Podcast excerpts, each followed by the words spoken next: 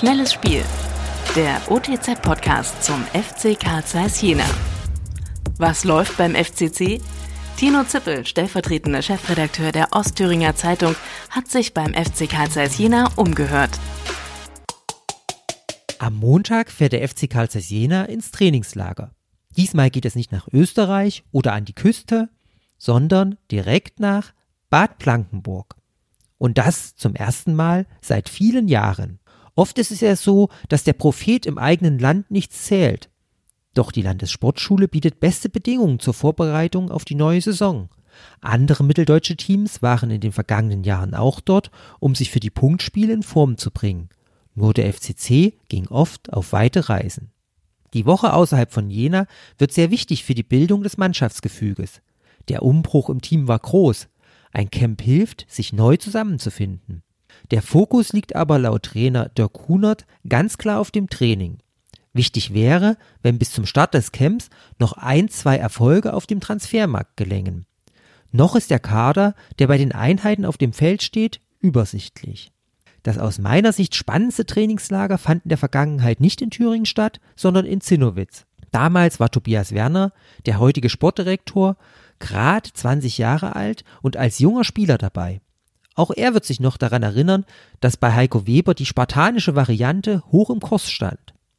Der FCC bezog damals als Zweitligaaufsteiger die Sportschule auf der Insel Usedom. Die Profifußballer fanden sich im Flair einer Jugendherberge mit Doppelstockbetten, Dusche auf dem Flur und einem Fernsehraum für alle wieder.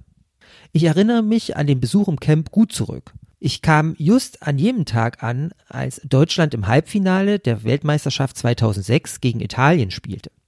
Die Spieler schauten die Partie gemeinsam, ja wo wohl, im Partyraum. Ganz besonders drückte Thorsten Siegner die Daumen, weil sein Kumpel Bernd Schneider bei der Partie um den Einzug ins Endspiel mit auf dem Feld stand. Leider verlor Deutschland mit 0 zu 2. Der Traum vom Titel im eigenen Land war damit ausgeträumt. Nur einer freute sich, Silvio Pagano, der Italiener im Jena-Dress. Pagano war es übrigens auch, der verblüfft war, dass es in Deutschland überhaupt so einen Strand gibt wie in Zinnowitz. Das Wetter präsentierte sich von seiner besten Seite. Bei Sonnenschein und 30 Grad bat Heiko Weber direkt am Strand zum Training.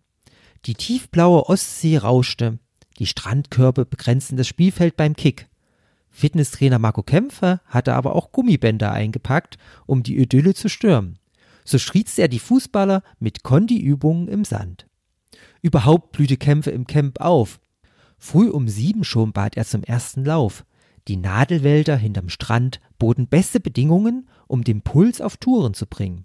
Kämpfe wären nicht Kämpfe, wenn er den Spielern nicht schon zur frühen Stunde alles abverlangt hätte. Auf einer Lichtung streute er Koordinierungsübungen ein. Einmal die Hände verschränkt eindrehen, ein Bein in die Kniekehle legen, in die Hocke gehen und die Augen schließen. Na, wer fällt um? Übrigens, auch manche Fußballer haben sich heimlich am Baum abgestützt. Die Namen verrate ich aber lieber nicht. Das Camp hat bewiesen, dass nicht die räumlichen Bedingungen entscheiden, sondern das, was man daraus macht. In der Saison schaffte die Mannschaft übrigens zum letzten Mal den Klassenerhalt in der zweiten Liga. Allerdings erlebte Heiko Weber das Saisonende nicht als Trainer in Jena. Frank Neubert rettete mit dem Team durch einen famosen Schlusssport die Liga. Ob der FC Karl Zeiss jemals wieder in der zweiten Bundesliga aufläuft? Noch mehr spannende Fakten rund um den FC Karl Zeiss Jena gibt es täglich unter www.otz.de oder im aktuellen Fanmagazin Querpass.